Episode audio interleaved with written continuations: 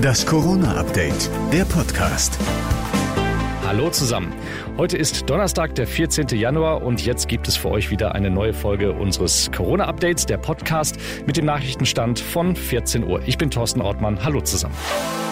Es werden wohl schärfere Maßnahmen beschlossen. Das hat Sachsens Ministerpräsident Kretschmer im Zweiten bereits angedeutet. Kindergärten komplett äh, runterfahren, Schulen, wirklich Betretungsverbot in den Pflegeheimen, wenn äh, kein negativer Schnelltest vorliegt. Der ÖPNV, da dürfen nicht so viele Leute mitfahren. Diskutiert wird auch über Ausgangssperren, verpflichtende FFP2-Masken, Grenzkontrollen und mehr Homeoffice. Womit wir beim Bundespräsidenten wären. Frank-Walter Steinmeier hat heute in einem fast schon verzweifelten Appell zu mehr Homeoffice aufgerufen, zusammen mit Arbeitgeber und Arbeitnehmervertretern. Diejenigen, die von zu Hause aus arbeiten können, die sollten es jetzt tun, spätestens jetzt. Von zu Hause aus zu arbeiten, schützt auch die Kolleginnen und den Kollegen. Eine aktuelle Studie der Uni Mannheim gibt ihm recht. Wenn genauso viele Arbeitnehmer wie im Frühjahr im Homeoffice arbeiten würden, könnte das die Inzidenz um etwa die Hälfte reduzieren, so die Wissenschaftler. Ehrlich, es ist nicht zu fassen, welche Regelverstöße die Polizei in dieser Woche auf Trab halten.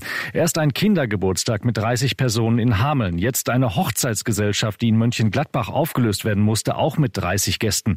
Am Düsseldorfer Flughafen ist eine infizierte Frau aufgeflogen, die mit einem gefälschten Testergebnis aus dem Libanon eingereist sein soll. Und dann musste in München auch noch ein Pilot den Start abbrechen, weil sich ein Passagier standhaft weigerte, eine Maske zu tragen. Unfassbar. Sportverrückter geht's wohl kaum. Rob Lewis hat in Sri Lanka sage und schreibe zehn Monate auf das Nachholspiel der englischen Cricket-Mannschaft gegen Sri Lanka gewartet.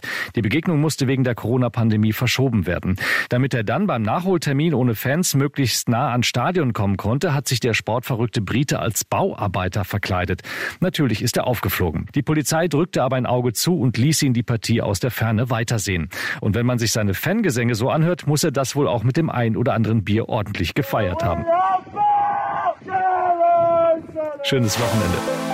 Das war das Corona-Update vom 15. Januar und noch mehr Hintergründe gibt es auch in unserem Hintergrund-Podcast Corona und jetzt und den findet ihr überall, wo es Podcasts gibt. Klickt mal rein. Die nächste Ausgabe des Corona-Updates hört ihr dann wie gewohnt wieder am Montag.